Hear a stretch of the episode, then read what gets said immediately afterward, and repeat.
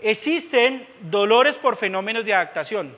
Una cosa son los dolores que aparecen cuando aumentan carga y pasan el rango de movimiento normal o pasan ese rango de movimiento donde estaban muy contraídos y muy tensos y no alcanzaban a estirar muy bien, digamos, una extremidad o, completar el rango de movimiento en un ejercicio y al meterle peso, ¡pam!, se estiran y puede romper pequeñas fibras.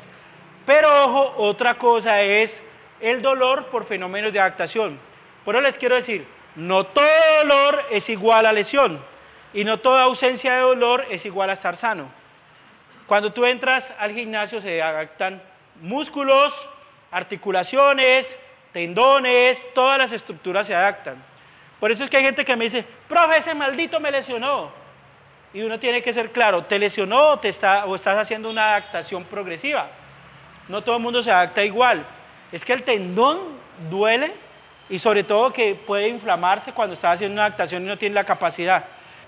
Es un proceso de adaptación. Si te duele la articulación como tal al otro día, ya tienes una lesión. O sea, tenías una lesión y la recreaste durante el entrenamiento, pilas. Yo a todas las personas que digan, ah, no, me duele aquí, yo todas por descarte las mando al fisioterapeuta, al médico, ortopedista, fisiatra, a la NASA, donde sea. Porque la gente nunca se evalúa.